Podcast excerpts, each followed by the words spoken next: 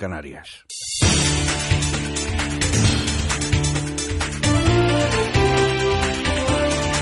Noticias en Onda Cero. Buenos días. El presidente del Gobierno, Mariano Rajoy, ha sugerido una próxima bajada del IVA después de reconocer que le había traicionado el subconsciente al equivocarse y asegurar que el Gobierno había bajado el IVA en 2015 y corregir que la bajada había sido del impuesto sobre sociedades, además del IRPF. Rajoy se ha expresado de este modo cuando estaba concluyendo el mitin central de la jornada de Ecuador de campaña en Vigo, donde ha defendido la trayectoria de su partido frente a productos de tertulia y de pizarra. El peor error que se podía cometer hoy en España, en las comunidades autónomas y en los ayuntamientos es volver a las políticas conocidas como un gran fracaso para nuestro país.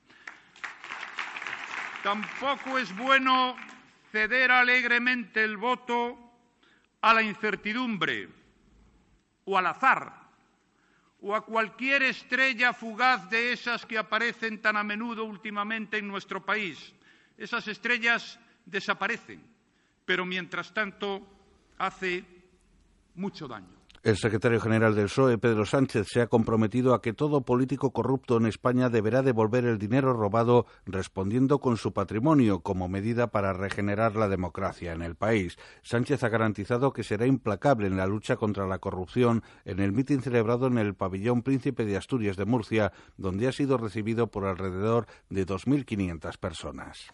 Por eso me quiero dirigir, por eso me quiero dirigir a todos los españoles que quieren cambiar las cosas, pero que dudan a quién votar.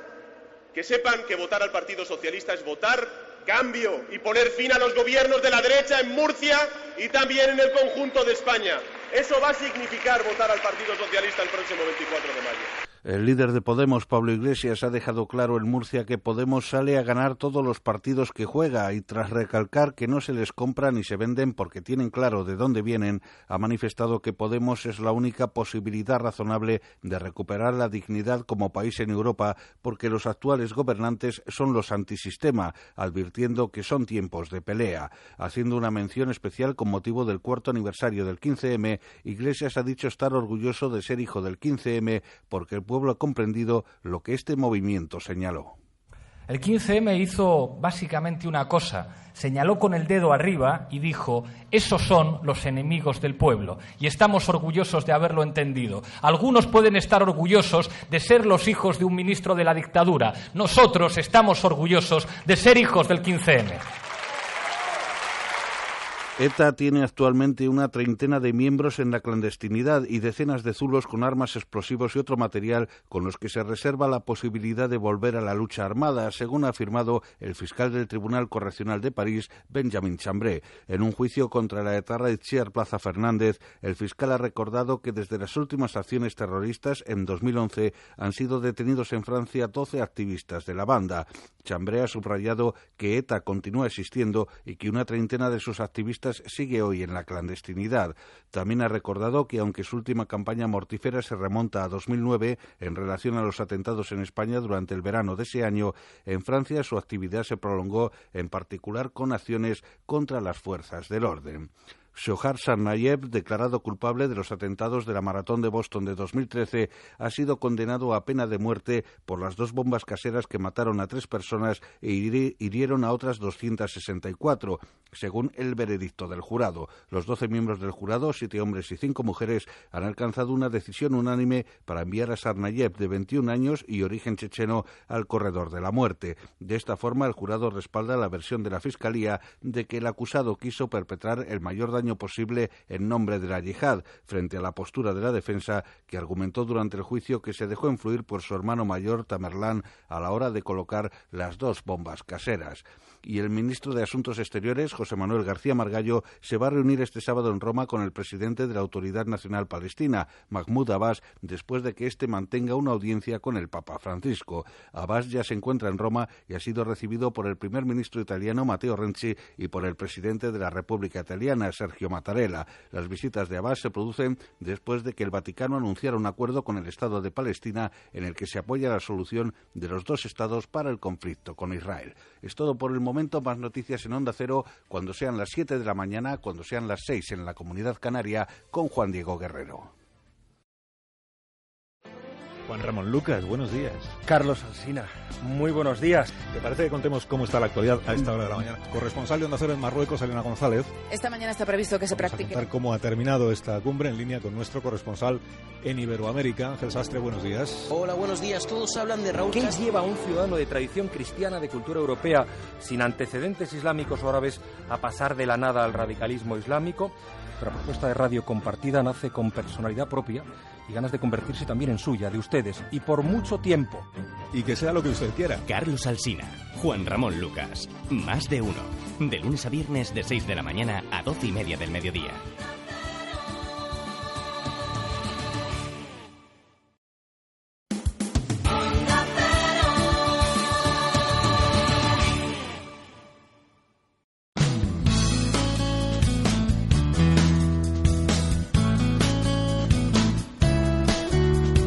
Onda Cero, Onda Agraria, con Pablo Rodríguez Pinilla y Soledad de Juan. Muy buenos días a todos nuestros oyentes. Comienza como cada sábado, como cada fin de semana, Onda Agraria para hablar de agricultura, de ganadería, de turismo rural, de alimentación y de todo aquello que esté relacionado con el campo. Muy buenos días, Soledad. Muy buenos días, Pablo. Muy buenos días a todos los amigos de Onda Agraria y muy buenos días además a todos los amigos del campo. Ayer celebrábamos San Isidro y hoy lo hacemos aquí en Onda Agraria también.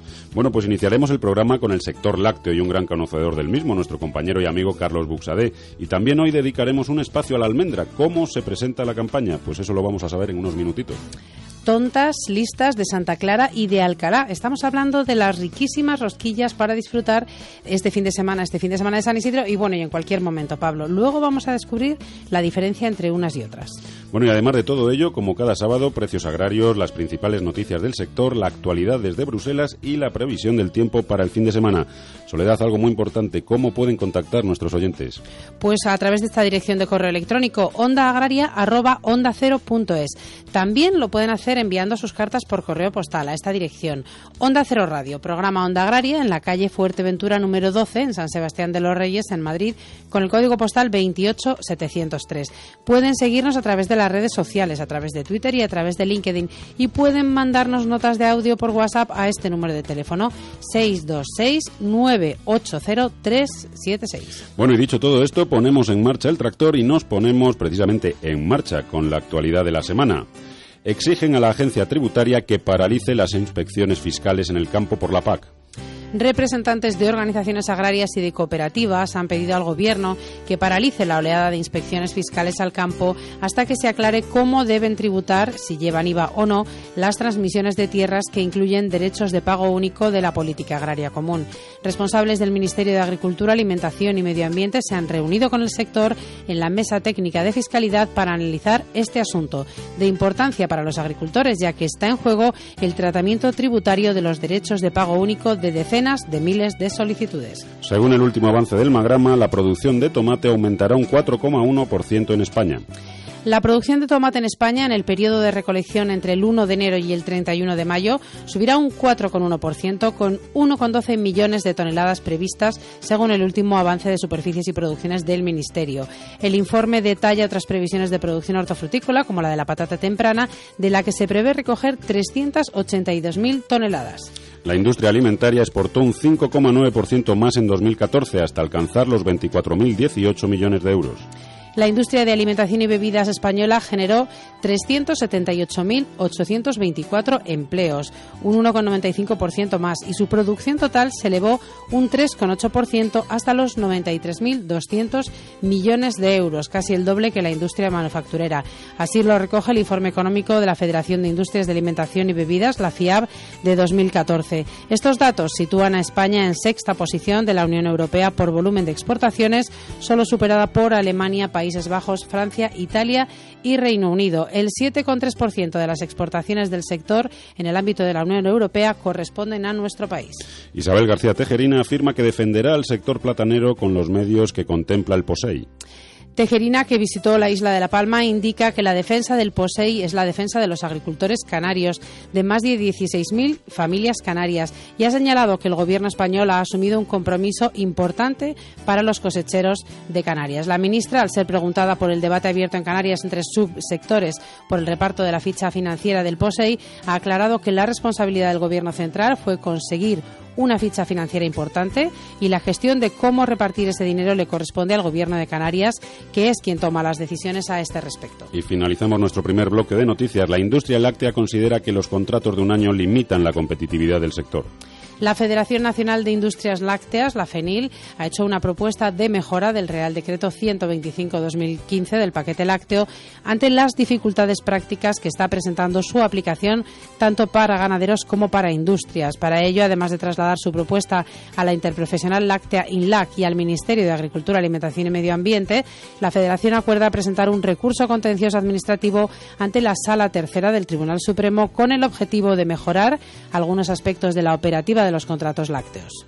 Una hectárea, dos fanegas, cinco acres, doce libras. En Banco Sabadell cañada, sabemos que el 30 sector agrario tiene una manera diferente de ver el mundo y también una forma diferente de relacionarse con un banco. Por eso hemos creado Sabadell Negocio Agrario. Infórmate en el 902-323-000 en bancosabadell.com o en nuestras oficinas. Sabadell, el banco de las mejores empresas y el tuyo. Onda Agraria. Onda Cero.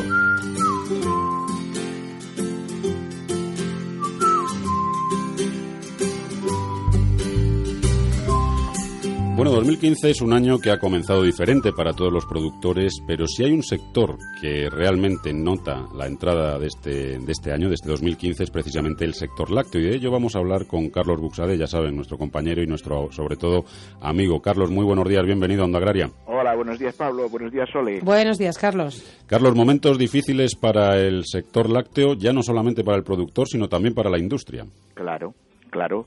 Pero habíamos hablado de esto ya, ¿verdad, Pablo y Sole? Cuando hablábamos de la finalización del todo el tema de limitación de comercialización, ¿verdad? La famosa cuota láctea. Sí, sí, sí. sí, Claro. sí. Es un problema que además se veía venir, se veía venir y, y bueno, pues, pues es que viene el lobo, que viene el lobo hasta que hasta que está aquí, ¿no? Ahora nos ha llegado y, y vamos a ver por dónde por dónde sale. ¿Cómo está la, la situación de la sanción por un lado a las industrias lácteas que conocíamos hace hace ya unas semanas y por otro lado la situación de la cuota láctea, Carlos? Pues mira, en primer lugar, eh, hoy es que vengo especialmente indignado, ¿sabes?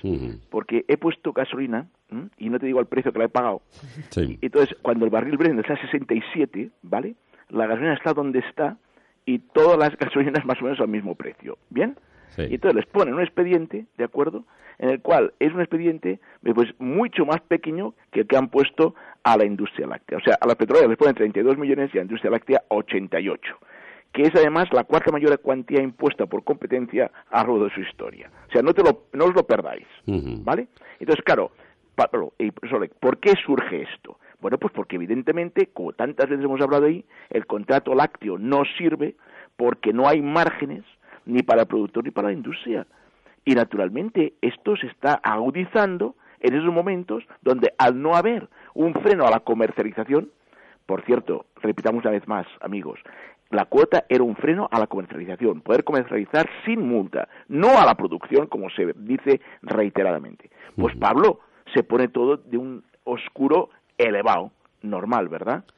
Lo que pasa, Carlos, eh, nos encontramos desde luego en una situación muy complicada porque es un quiero y no puedo. Es decir, ¿qué solución tenemos? Porque la realidad es que la leche en los supermercados, en las grandes superficies, tiene el precio que tiene y, y a partir de ahí hay que repartirlo entre todos. Claro, Pablo. Eh, Claro, Sole, es que el problema viene por ahí. Es decir, la- eh, tenemos que ir a justiprecio, como lo hemos dicho cien mil veces, en cada segmento de la cadena alimentaria, porque no hay cadena de valor, claro. Y entonces, obviamente, se reparte, pero se reparte mal. Pablo, ayer por la tarde estaba yo hablando con ganaderos del norte que le están pagando la leche a 22 céntimos, Pablo. Claro. Pero por el amor de Dios, eh, me indigno, disculpa. ¿Y cuánto, eh, Carlos, cuánto les cuesta producir a esos, a esos ganaderos esa leche? Mira, realmente, si vamos a contabilidad analítica, los cálculos que tenemos hechos nosotros con clientes nuestros están alrededor realmente, con un apalancamiento normal, alrededor entre 30 y 32 céntimos leche tipo litro. Eso es lo de estamos, Pablo. Entonces, claro, lo que no se puede pagar es a veintitantos céntimos, amigo mío. No se puede. Y a Eh, su Carlos, vez, ¿y cuánto está cobrando por la leche el ganadero francés o el ganadero alemán, por ejemplo? Claro, claro, ahí está el problema. Esos cobran una, una cantidad totalmente distinta a la nuestra, normal, normal, Zoe, pero no te olvides también que en su momento, en Alemania, por ejemplo, la cuota cubría perfectamente la producción. ¿De acuerdo? O sea, no había el agujero que había aquí, que era terrible, que permitía naturalmente el manejo de agentes económicos afuera del sector para hacer especulación con la leche y productos lácteos. ¿Sabes? El producto- la posición es totalmente diferente. Normal, claro. Ahí estamos.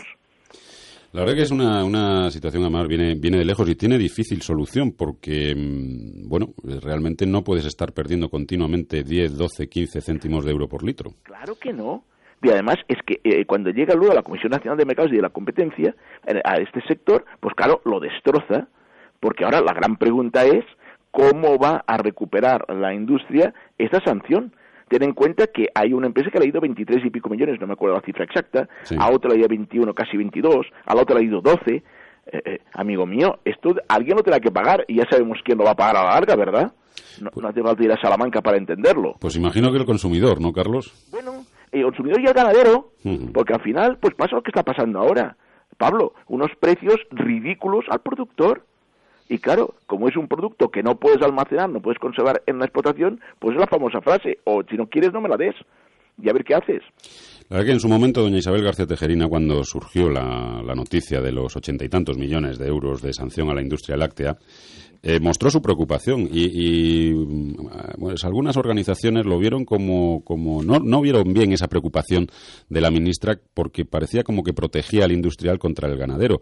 Y yo creo que era todo lo contrario. Yo creo que, que doña Isabel lo que estaba diciendo es que esa sanción a la industria no era buena para el productor ganadero. Naturalmente. Y además, creo recordar que dijo algo así, que era responsable de la industria y responsable de los ganaderos, que es verdad. Por lo tanto, está claro que la señora ministra, estoy absolutamente convencido, estaba muy preocupada por lo que pasaba al final de la cadena que era el ganadero. Naturalmente, obvio, ella sabe muy bien qué está pasando en el campo, ¿cómo no lo va a saber? Y eso, naturalmente, amigos míos, genera un problema insoluble como no vayamos a constituir por una vez por todas una ca- cadena de valor como Dios manda y a remunerar adecuadamente cada segmento de la cadena, si no estamos perdidos. Precisamente, Carlos, antes de, de dar paso a, a tu entrevista, eh, comentábamos la última de nuestras noticias del, del bloque, era que la industria láctea consideraba que los contratos de un año limitaban la competitividad del sector. Vamos a ver, vamos a ser sinceros. Yo, yo es que a veces hablo demasiado, ¿sabes, Pablo? Y eso lo, lo pago caro. Pero es que los contratos no sirven. No sirven, Pablo, porque la, la industria está en una tenaza terrible, que es la que le genera la distribución y le genera al productor. Entonces la industria se defiende como puede, como gato panza arriba, pero la industria es una víctima de la situación igual que los del productor. No nos, no nos confundamos. Claro. Carlos, una, una duda que seguro que a alguno de nuestros oyentes se le plantea. ¿Por qué una cerveza, una lata de cerveza, puede costar, eh, puede tener un precio constante más o menos a lo largo de- del año y sin embargo un litro de leche fluctúa tanto? Claro. Y eso pasa igual con muchísimas bebidas refrescantes, ¿verdad? O Sí. con el agua mineral sin ir más lejos. Por muy fácil. A re- a- recordemos que en estos momentos que hace dos días eh, el consumo interior real en España era del orden de unos 8,7 millones de toneladas, ¿vale? La utilización interior total. Hemos bajado mucho, como sabes, Pablo, porque aquellos 9,5 millones de toneladas que consumíamos, pues bajamos terriblemente porque el consumo de leche líquida bajó de 125 a menos de 80 eh, litros por persona y año. Y por otra parte, Pablo, en este contexto, no hay que olvidar que solo producíamos realmente 6,5 millones. Por lo tanto, hay ahí un hueco tremendo, ¿vale? que que hablaba hace un momento con Sole, que es lo que entra en fase especulativa y es lo que machaca el mercado. Porque la pregunta es muy sencilla, Pablo. ¿Qué importamos? ¿O qué se importa? Evidentemente productos lácteos, no leche líquida, porque la leche líquida es agua en su 80 y muchos por ciento. ¿Estamos de acuerdo? Luego, claro, el producto lácteo, que es lo que tiene margen, pues lo que nos, nos, mata. Ya. Bueno, Carlos, ¿y, y soluciones? Porque, porque claro, eh, levantar una industria láctea, levantar una sanción de veintitantos millones de euros es complicado. Eh, ¿qué, qué salida le queda a esa, industria? Aparte de que, bueno, pues al final eso, como comentabas, tenga que repartirse al final entre industria, consumidores y productores. Ya, yo creo que que habría que hacer, Pablo, sencillamente es reconsiderar toda la situación. Es decir, eh, hacer un stand-by de esta multa que, eh, a su vez, con la actual legislación, la Comisión Nacional de Mercados y Competencia tiene razón, porque aplica la famosa ley del 16 del 89, el famoso artículo 1 de la ley del 15 de 2007, que nos conocemos todos, y entonces, claro, ahí tiene razón. Esto hay que pararlo, a mi modo de entender. Hay que sentarse todos, hay que establecer una verdadera cadena de valor, que llevo diciéndolo 20 años, y de una vez por todas hay que establecer justiprecios en cada nivel de la cadena. Y aquí tiene que contribuir de una forma definitiva, fundamental, la gran distribución, que es la que tiene la sartén por el mango. Y esto, si no se hace así, Pablo, yo no le veo solución. La verdad que no se la veo. Que es lo que hablábamos hace un momento con Sole, ¿no? En otros países la gran distribución actúa de una forma distinta que aquí. Lógico, normal. Aquí ella defiende su, su parcela y la defiende muy bien, pero en contra de los otros dos segmentos, normal. ¿Peligra, Carlos, el sector lácteo en España? Es decir, dentro de unos años podemos vernos eh, pues consumiendo leche francesa y no teniendo leche española. Vamos a ver. Mira, yo hace como 20 años ya, o más, hay que ir a las hemerotecas para verlo, dije que en, España no quedaría más allá de 8.500, 9.000 ganaderos, ¿vale? Y estamos en ello, nos quedan 17.000 ahora. En aquel momento había más de 100.000. Pues lo mismo te digo ahora, si esto sigue así, al final que acabaremos produciendo, en lugar de 6 millones de toneladas, pues tres y media, cuatro, que es lo que da leche líquida, y todo lo que venga de productos y añadidos vendrá del exterior. Y eso es un problema porque nos cargamos una estructura muy difícil y muy larga para montar. Y eso es un error, es un error garrafal. Y el país no es consciente. El otro día decía en una conferencia, el país no es consciente lo importante que es el agricultor y el ganadero para un país. Porque desde el punto de vista logístico es fundamental, genera alimentos. No se puede romper esa estructura. Hay que defenderla y la tiene que defender la sociedad. Pablo, si no entendemos eso, estamos perdidos. Bueno, pues esperemos que, lo entendamos todos, que el sector se siente desde abajo hasta arriba y, busquemos una solución para, para, que todos podamos mantener vivo este sector que, como bien dices, Carlos, es fundamental para, para, todos nosotros. Don Carlos Buxadé, muchísimas gracias por habernos acompañado y hasta otro sábado en el que seguiremos analizando la actualidad ganadera. Muchas gracias, Sole, muchas gracias, Pablo. Disfruta, Carlos, de este fin de semana de San Isidro. Sí, sí. No pongas más gasolina y compra rosquillas. No, iré en bicicleta. Efectivamente, que, es muchísimo mejor. Un abrazo muy fuerte. Un, Un saludo. Hasta pronto. Pablo Rodríguez Pinilla y Soledad de Juan. Onda Agraria.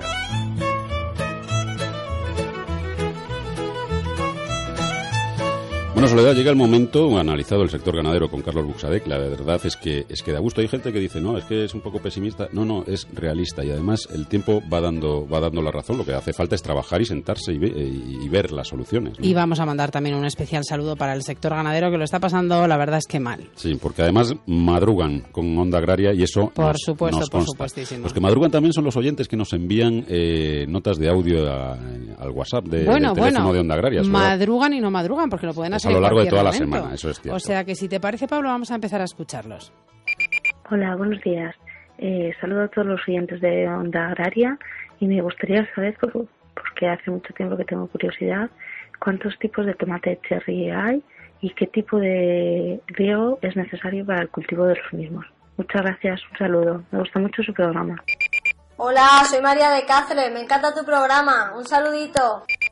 Buenos días, me llamo Ángel. Me gustaría, si es posible, que hablaran un día sobre la reserva de mariposas que tenemos aquí en el Mar de Antígola. Un saludo y muchas gracias. Enhorabuena por vuestro programa. Buenos días, camino hacia Navarra para estudiar Derecho. Os felicitamos por vuestro programa, eh, José Joaquín y yo.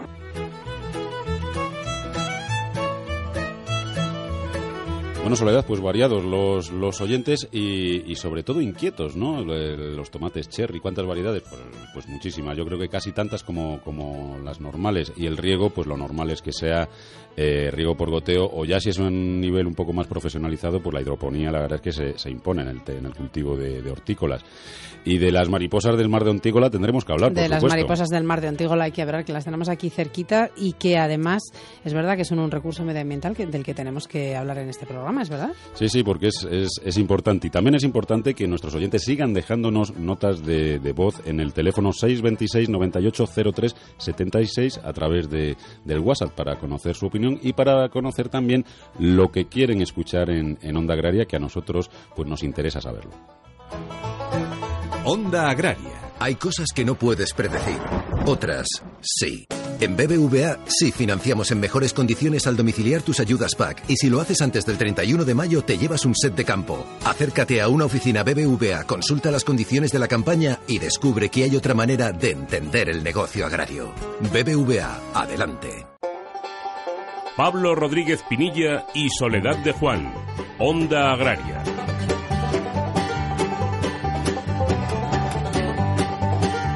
Y damos un salto ahora desde la ganadería a la agricultura, en concreto hoy al sector de los frutos secos. Y vamos a conocer con la ayuda de don Juan Cantabella, presidente del Consejo Sectorial de Frutos Secos de Cooperativas Agroalimentarias, cómo se encuentra la situación.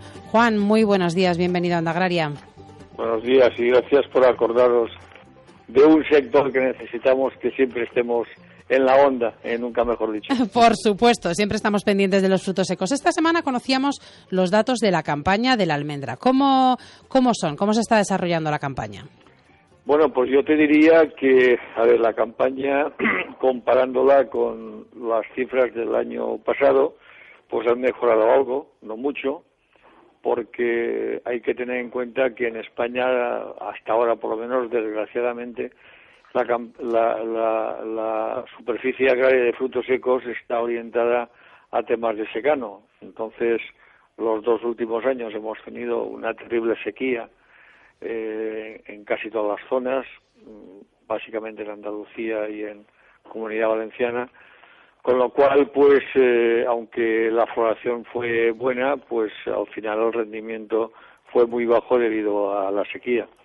Este año, hasta ahora, nos está acompañando una buena floración, ausencia de heladas, ha habido lluvias en el momento adecuado.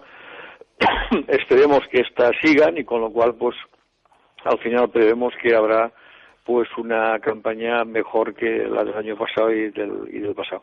¿Cuáles son las variedades principales que cultivamos en nuestro país? Estamos hablando de la almendra. A ver, las variedades son variedades ah, absolutamente mediterráneas, eh, largueta, comuna, fundamentalmente. Hay una que, bajo mi punto de vista, esto es una apreciación no solamente mía, personal, sino que del sector, que es la reina, que es la marcona, que tengo que además decir que es una variedad de mi zona, de la zona valenciana, personal, sino que del sector, que es la reina, que es la marcona, que tengo que además decir que es una variedad de mi zona, de la zona valenciana y además de mi provincia, de Castellón, donde hay mucha eh, mucha plantación con esta variedad, que podríamos decir que es la, la variedad eh, más importante en cuanto a su calidad. Frente a lo que nos viene de fuera, que, que nos viene de Estados Unidos, eh, nos viene de la, de la zona de California, donde es una almendra que quizá, quizá no, seguro, tiene muchísimo más rendimiento que la nuestra, pero que a la hora del consumo, a la hora del snack, que es donde el consumidor eh, tiene y puede eh, elegir una almendra u otra, pues no tiene punto de comparación. Quizá en el proceso industrial sí, porque la almendra, además de los snacks, pues afortunadamente cada día se está eh, introduciendo más en todos los procesos industriales de repostería y de pastelería. Claro, eh, a eso iba a ir yo un poco, Juan, porque aparte del consumo en fresco, la almendra es un ingrediente muy importante dentro de la industria alimentaria. Muchísimo y más en los próximos años. Nosotros tenemos en este momento ya contactos con industrias de Europa, incluso algunas de América, donde la leche de almendra, eh, ya por mi edad, yo ya la conocí cuando era adolescente, de que había unos tarros de, de concentrado de almendra que, se, que se convertían en leche de almendra está teniendo en este momento mayor aceptación a nivel mundial que incluso que la leche de soja, al margen de que es muchísimo más gustosa y que crea menos problemas que la, la leche proveniente de los lácteos. O sea, este es un tema que está desarrollándose y que yo pienso que en los próximos años va a tener una importancia capital. Sí, don Juan, muy buenos días. Em, aparte de la almendra, ¿qué otros frutos secos eh, se cultivan en, España y, qué se considera fruto seco? Bueno, se considera fruto seco al margen de la almendra. Eh, estamos hablando también de la avellana, que es una es una producción muy concentrada también en los Mediterráneos, sobre todo la provincia de Tarragona y de, y de Castellón, y estamos considerando también el pistacho. Pero yo lo que os diría es que por los estudios que tenemos hechos tanto en la Confederación y además eso está a la mano de cualquiera que estudioso que lo quiera ver, eh, el futuro del seco, el futuro pasa por la almendra, porque ya no solamente es la propia degustación de la almendra, sino los derivados, como te decía antes, de la leche, o los derivados de las arenas, de las, de las harinas, o de los palitos, de cualquier cosa que va eh, anexo a lo que es la pastelería, yo pienso que es el, en este momento el producto agrario con más futuro que tenemos, y lo digo con toda, y yo soy del ámbito cítrico, con, con más perspectiva en el futuro, seguro. Bueno, y de hecho las nuevas plantaciones que se solicitan y, pues pues eh, así lo así lo confirman, ¿no? Porque em, yo por lo menos en las zonas que me muevo sí que está el productor muy interesado en plantar almendros. Eso sí, muchos de ellos son variedades de floración tardía para evitar problemas con las heladas que, que le afecta mm, pues pues muchas veces a demasiadas veces a, a los almendros, ¿no? Exactamente, tú acabas de poner el dedo en la llaga. El almendro tiene dos problemas. Uno, el almendro en, secano, que tradicionalmente es casi el 90% de la producción de España, tiene unos rendimientos por hectárea bajísimos. Estaríamos hablando de que un rendimiento por hectárea en secano eh, que fuera, te diría, excelente y, manejando la climatología para que llueva cuando toque, cosa que no es evidentemente. No, es fácil. No podemos mandar sobre eso. Estaríamos hablando de producciones que van como muy optimistas, alrededor de 250, 300 kilos de pepita de almendra por hectárea. Un almendro en regadío, comprobado, y en España ya los hay, en regadío, y por ejemplo mi, mi organización, mi empresa, no al margen del tema del tema representativo en cooperativas, lo tiene eh, fuera de este país. Estamos hablando de producciones de 2.000 kilos de pepita por hectárea. Y estamos hablando de que hoy, hoy, el precio en este momento que se paga por la almendra está entre una horquilla entre 7 y 10 euros. Con lo cual estamos hablando de un producto que este es un mensaje que yo le lanzo a la administración. La administración en este momento, y yo lo sé y me consta y todos lo sabemos, que las ayudas a la, agricultura, están menguando, desapareciendo, pero yo creo que las administraciones tienen un factor importante en este momento. El, el Ministerio de Agricultura tiene uno y las comunidades autónomas en sus consejerías tienen otro, y es de ir orientando los procesos productivos agrarios que nos están diciendo continuamente de que la agricultura va a ser o es, y yo también creo en eso, uno de los eh, sectores que va a producir a la larga más empleo y más empleo estable y sostenible en este país, lo que hay que tiene que hacer las administraciones, ya que se han acabado las ayudas, que yo con ellas nunca he creído, que un proceso agrario con ayudas está muerto, porque si tenemos que movernos la vida está muerto, pero lo que sí que tenemos que meter dentro de la administración, hacerles ver de que los procesos agrarios no solamente se mueven por ayudas, se mueven también por consejos, por estudios agronómicos, por orientaciones al productor, etcétera, etcétera. Es decir, cuando tú un, un producto agrario lo sacas al mercado y produces más producción que el propio mercado que tú tienes te está pidiendo, yo creo que no hace falta ser muy listo para hacer números ni estudiar económicas para saber que cuando un producto pues hay más oferta que hay que demanda, pues los precios bajan. Entonces, el ajustar la oferta a la demanda es una obligación que tiene la Administración. Y en el sector de la almendra, hoy, afortunadamente, la oferta está superando, está superando a la demanda, con lo cual los precios son adecuados y lo que hay que hacer es mejorar la producción, evidentemente convirtiendo pues zonas de secano que son... Don Juan, ¿será la, la demanda supera ahora mismo la oferta? Sí. Ah, sí, sí. No, que habíamos entendido que la oferta superaba la demanda, entonces, claro. Ah, pues me he equivocado, me he equivocado, he equivocado. eh, bueno, no sé lo que he dicho, lo que te, lo que te digo, lo que te digo es lo siguiente. En este momento nosotros somos incapaces de suministrar el suficiente producto que nos piden nuestros clientes. Pues ahí nos queda el, el, mensaje de Juan Cantabella, presidente del Consejo Sectorial de Frutos Secos. Estamos hablando de perspectivas de futuro positivas y de un sector, el de los frutos secos y en concreto el de la almendra, como bien nos ha dicho Juan, con muchísimo futuro en nuestro campo. Muchísimas gracias por habernos acompañado esta mañana, Juan. Un saludo. Gracias a vosotros. Un saludo. Hasta ahora. Verdad, es que coincido 100% con, con don Juan en su análisis, sobre todo en esa demanda de que la Administración guíe al productor, porque mm, es cierto que muchas veces, y lo hemos visto a lo largo de estos últimos años en, innumerables ocasiones, ocurrió con el vino, todo el mundo a plantar uva, a plantar cepas y cepas y cepas y cepas, el precio de la cepa de la uva cayó por los por los suelos. Con la aceituna espero que espero que no ocurra por el carácter becero del olivar, que eso le defiende un poco, pero con la leche de cabra también ha ocurrido. De pronto se animó a todo el mundo a producir leche de cabra, leche de cabra, y después de unos picos, esa producción de leche de cabra, eh, el precio bajó. Entonces yo creo que es una labor de la Administración el guiar y el ordenar un poco el sector, digamos, oiga, vamos a producir lo que necesitamos y, tengamos un precio razonable, ¿no? Yo creo que, que que es un, una asignatura pendiente de nuestros dirigentes. Pues seguiremos muy de cerca este sector que siempre hemos seguido, Pablo, y que al que le tenemos muchísimo cariño y además un producto muy sano, muy saludable y al que también tenemos que dedicar más atención, fíjate. Bueno, pues le dedicaremos más, más atención y más estudio. Y yo la verdad es que recomiendo a todos nuestros oyentes, ahora ya es tarde, pero acuérdense, el año que viene, un poquito antes de ver la floración de almendros, es una auténtica maravilla. Así que yo, yo les recomiendo que, que no se lo pierdan y sobre todo que no dura mucho, así que no se, no se entretengan.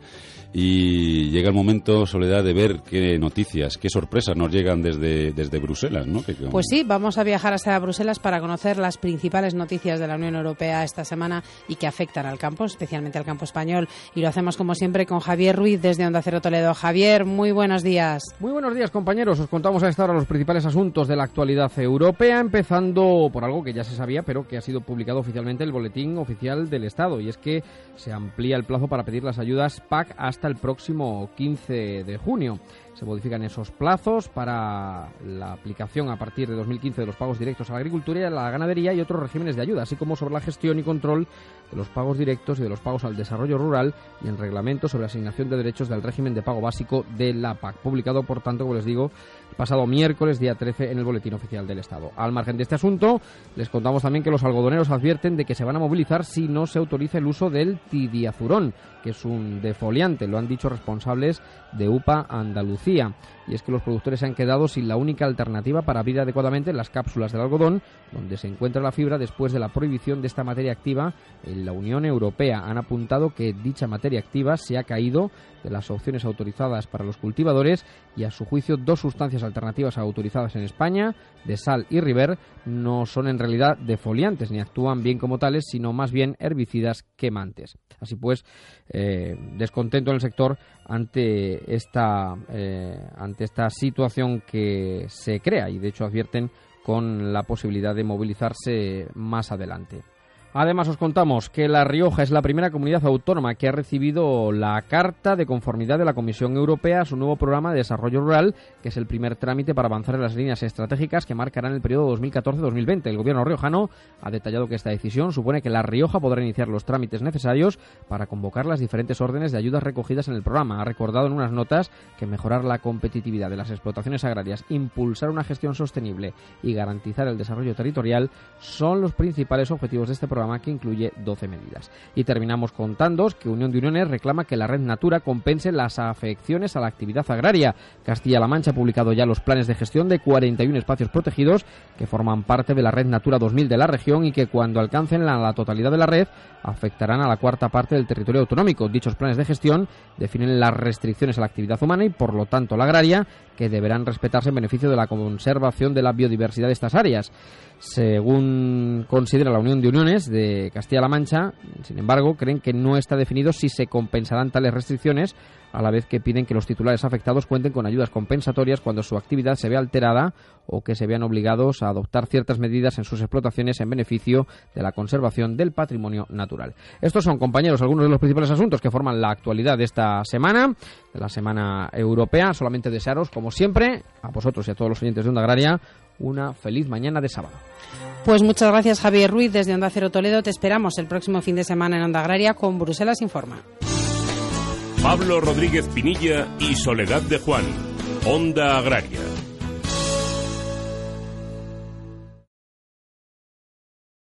Alquiler.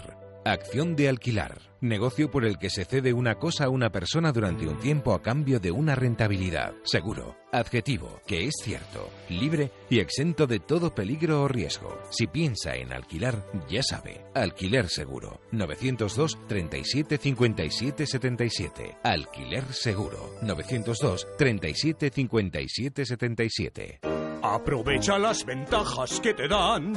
Confía tu proyecto a Decorman. Presupuesto gratuito, sin pasta que adelantar, llave en mano y qué precios siempre a tiempo acabarán. Sin sorpresas, todo en regla y en 3D. Antes lo ves, ven a vernos, llama ahora decorman.es. Onda Cero, Madrid. Con cada multa de tráfico, la administración se lleva tu compra de la semana, la calefacción del mes, las entradas para el cine, el depósito de gasolina. No estás solo. Ante la voracidad recaudatoria de la Administración, de vuelta. Entra en recursosganados.com y comprueba nuestra eficacia. De vuelta conductor. 900-200-240. 900-200-240. Tú conduce. Grupo Reacciona. Electrocasión. Liquidación permanente de electrodomésticos nuevos de las mejores marcas hasta con un 50% de descuento y garantía del fabricante. Electrocasión. Cuatro tiendas por todo Madrid. ¿Sabes qué es reformadísimo? Es disfrutar la reforma integral de tu vivienda o local. Conéctate a reformadísimo.es. ¿Por qué todo el mundo cada año limpia sus alfombras y cortinas en los Fernández? A ver, ¿por qué? Pues tiene que ser porque lo hacen bien, por precio, son serios, ah, y porque son muy amables. Los Fernández, en toda la comunidad de Madrid. General Martínez Campos 29, 91 308 5000.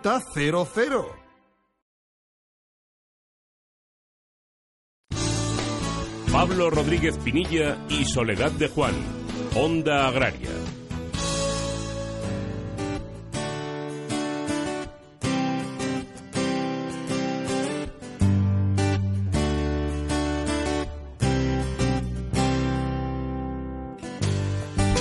Bueno, pues ya estamos de vuelta. Recuerden que están escuchando Onda Agraria y que pueden contactar con nosotros a través del correo electrónico ondaagraria.onda0.es y también pueden seguirnos a través de Twitter, arroba Onda Agraria o a través de LinkedIn. Soledad, ¿cómo pueden nuestros oyentes eh, escuchar el programa por Internet?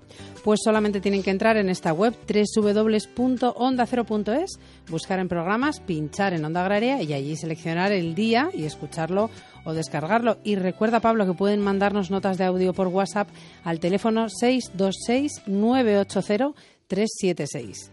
Bueno, pues ya saben que tienen ahí que mandarnos sus notas de audio y por favor no sean tímidos, cuéntenos todo lo que quieran, porque hay algunos oyentes que solamente nos saludan. No, no, queremos saber de qué pueblo son, qué se consume, cuál es su relación con el campo, eh, qué productos hacía su abuelo. Cualquier cosa relacionada con el campo nos, nos interesa y, y yo creo que interesa a, a toda la audiencia. Y se nos ha olvidado comentar una cosa antes, Pablo, cuando hemos escuchado los mensajes. La semana pasada decíamos que el primer mensaje de WhatsApp que recibiéramos, el, la semana pasada recibiría un premio, que era el juego este de ordenador para PC, el Farmer Simulator 15. Y fueron Patricia y José Joaquín, que nos han dejado un mensaje desde el coche, les debimos pillar. Además Sí, iban de camino, explicaban, de ¿no?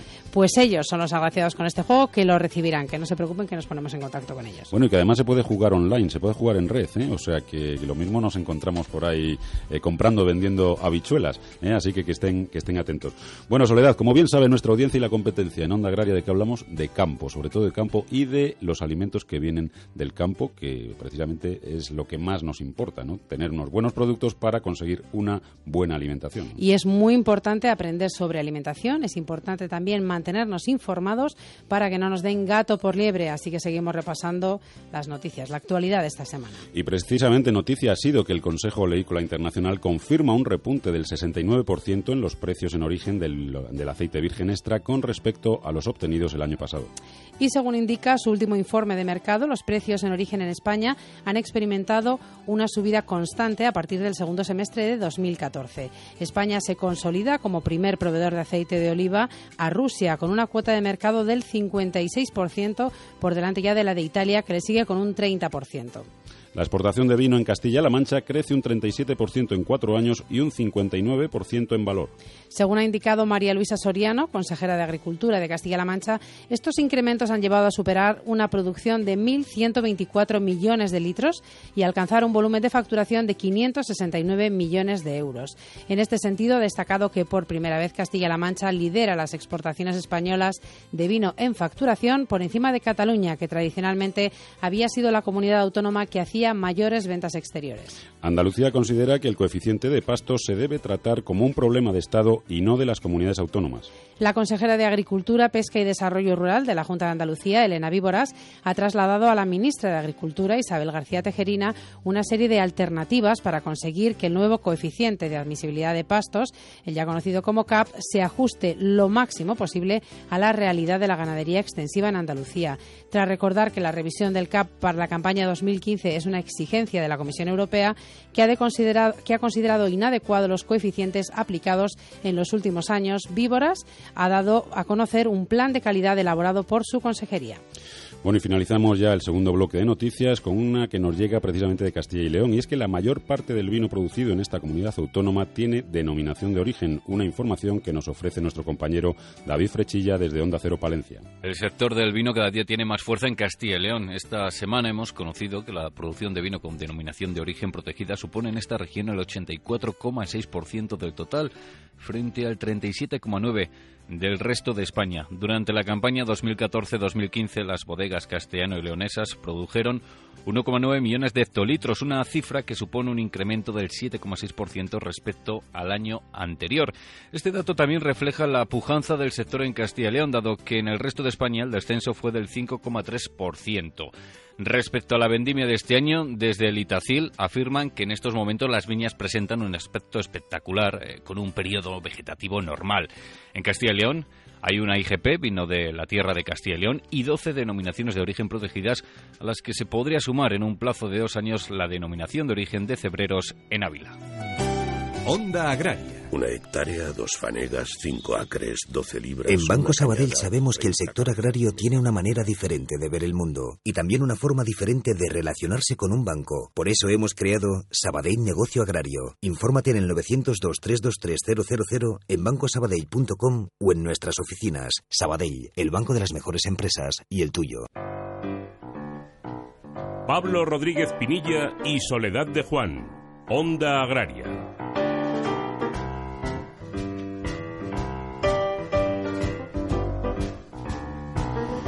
Bueno, y aunque fue ayer, hoy celebramos nuestro particular San Isidro y a estas horas, y yo me atrevería a decir que a cualquier hora, son bienvenidas las tradicionales rosquillas.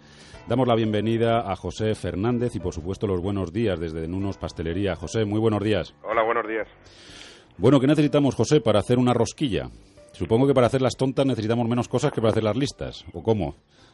bueno, para hacer rosquillas, eh, el ingrediente- los ingredientes principales son huevos, harina, eh, aceite y, bueno, luego el, el sabor que le vayamos a dar, anís, eh, vainilla, etcétera. Eh, ¿Qué tipo de harina se- es necesaria para hacer una buena rosquilla? Porque, por ejemplo, a, a la hora de hacer panes, eh, sí se ve como ahora la tendencia es a buscar harinas, pues a lo mejor más fuertes o, o recuperar a lo mejor texturas que se habían perdido. ¿En el caso de las rosquillas ocurre lo mismo? Eh, no, la, la rosquilla necesita una harina de media fuerza, que se llama, es decir, eh, la harina panificable, la harina eh, que no sea ni muy fuerte ni muy floja. A Pablo le surgen dudas sobre las harinas, pero al resto de los siguientes yo creo que le surgen dudas sobre los nombres que tienen las rosquillas de, de la, de la festividad de San Isidro, las tontas, las listas, las de Santa Clara. ¿De dónde procede esa diferenciación? Bueno, decirte que la historia de la rosquilla eh, fue una pastelera de Fuenlabrada, se llamaba La Tía Javiera, que las empezó a, a, vender en la verbena de San Isidro y se vendía en la tonta, la rosquilla tradicional de, de, San Isidro y la rosquilla tonta, la que lleva anises. Sí. Posteriormente los pasteles han ido evolucionando y las hemos ido metiendo azúcares, etcétera, etcétera, para hacer la lista. La diferencia entre la tonta y la lista es que la tonta es, es tonta, por así decirlo. cuando se prueba es verdad, es que es una rosquilla tonta, es, así. Perdón, tiene un sabor claro. sí.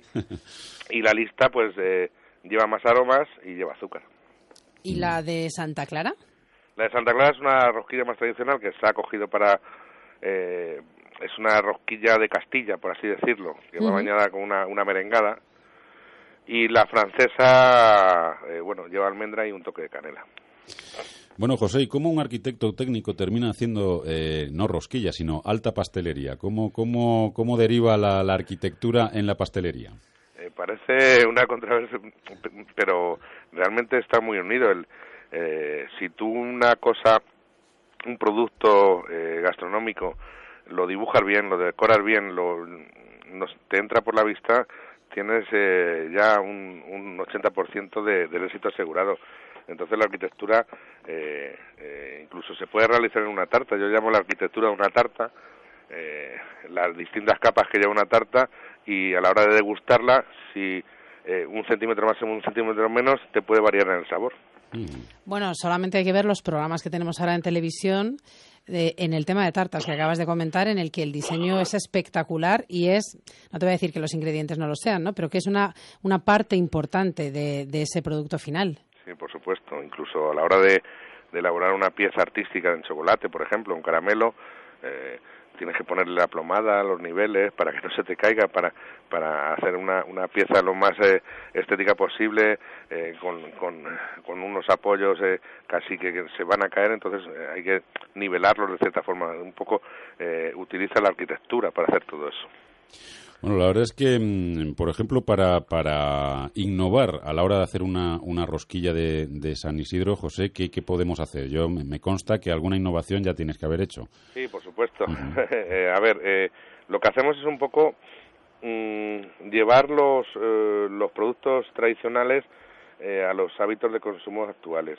Es decir, las, las, las recetas de pastelería tienen muchísimos años eh, antiguamente el pastelero lo, la única forma que se había de conservar era poniendo azúcar en el producto eh, y entonces eh, lo que hacemos hoy en día es bajar los niveles de grasas y de azúcar al mínimo para que un producto no sea pesado, sea ligero, somos el último plato, somos el postre o, en la merienda somos igual eh, el, el, postre, el último toque en la boca, entonces que sea una, una cosa agradable, que sea eh, una sensación agradable y que no quede pesadez.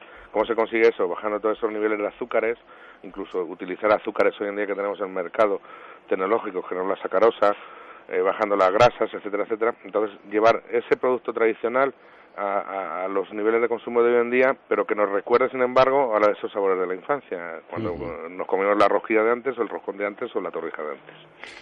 Bueno, pues la verdad es que a mí siempre se me hace la, boca agua, pero con las rosquillas concretamente más. Y además demando que la gente compre rosquillas y abandone la, moda de comprar donuts. Es, algo, es una reivindicación que hago desde aquí, desde Onda Agraria, para potenciar el consumo de lo nuestro, de lo, de lo tradicional. Eso siempre lo he dicho yo. Sí, sí, es que, que no, no, no, hay, no hay color. Hasta una rosquilla tonta ¿eh? es mejor que, un donut listo. Así que ya lo saben todos nuestros oyentes, en cuanto salgan a la calle hoy, a por, a por esas rosquillas. José, ya por último, ¿dónde se pueden degustar estas estas riquísimas rosquillas? Bueno, las podemos degustar en nuestro, nuestra casa, que es en la calle Narváez, en el número 63 de Madrid, eh, muy cerquita del Retiro.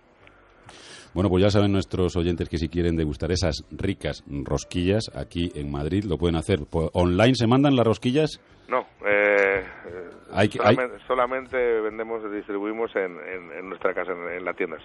Bueno, pues es una excusa más para visitar una, una, ciudad preciosa como es, como es Madrid también. Así que ahí, ahí tenemos una cita. José, hasta otro día. Muchísimas gracias por habernos acompañado, por habernos explicado cómo se hace una rosquilla y esa pequeña historia de, de este dulce tan típico, en este caso de Madrid, pero en general de toda España. Un saludo. Gracias a vosotros. Fertiberia, líder en fertilizantes, le acerca la información de los mercados agrícolas. Y tenemos como cada sábado a Vicente Pérez Urbano para informarnos sobre los principales precios agrarios. Muy buenos días, Vicente. Buenos días, Pablo, Soledad y a todos nuestros queridos oyentes. ¿Cómo se han comportado los precios en el mercado de los cereales? Nos vamos a la lonja de Salamanca. Trigo panificable a 186 euros tonelada, trigo pienso a 179 euros tonelada, cebada a 175 euros tonelada, avena a 189 euros tonelada, centeno a 165 euros tonelada y maíz a 169 euros tonelada. Pues vamos a recorrer, si te parece, los precios en el mercado de las frutas. Pues eh, la Consejería de la Comunidad de Murcia ha estimado los precios de las frutas en origen.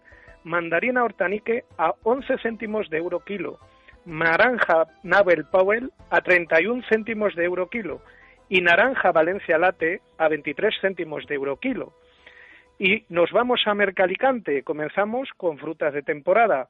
Cerezas a 6 euros kilo, fresón a 2 euros kilo, limón a 45 céntimos de euro kilo, níspero a 75 céntimos de euro kilo y pomelo a 50 céntimos de euro kilo.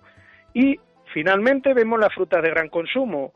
Manzana golden a 95 céntimos de euro kilo, melones piel de sapo a 1,90 euros kilo, naranjas de otras variedades a 35 céntimos de euro kilo, pera conferencia a 1,10 euros kilo y plátanos a 1,15 euros kilo.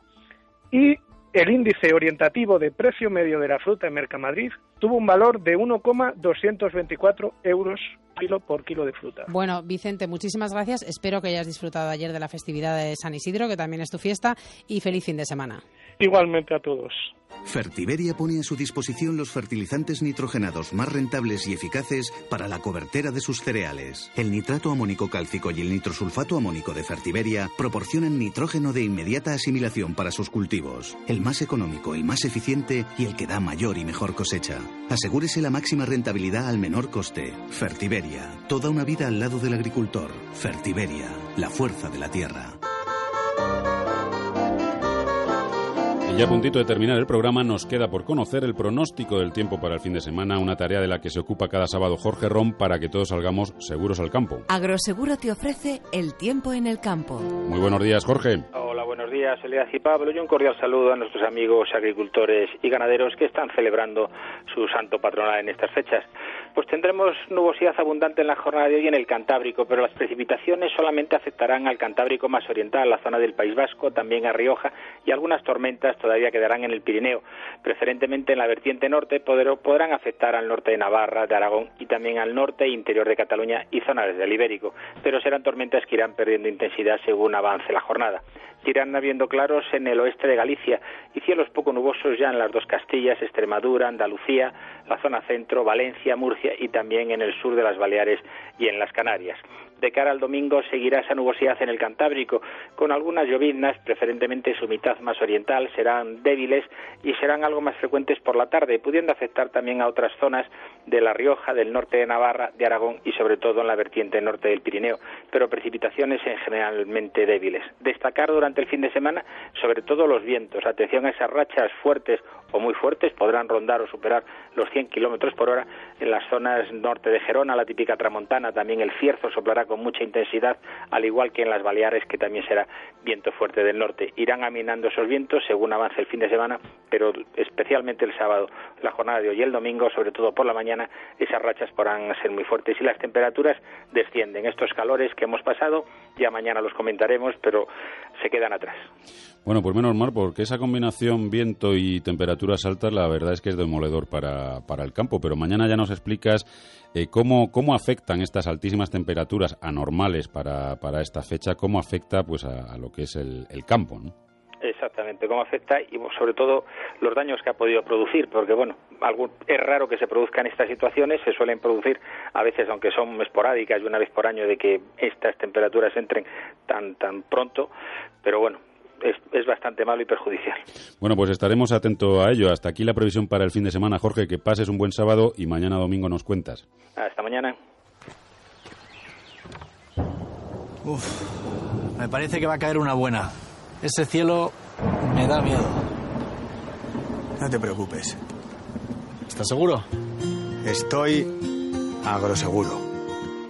Agroseguro, el seguro de los que están más seguros. Ahora es el momento de contratar el seguro de Olivar.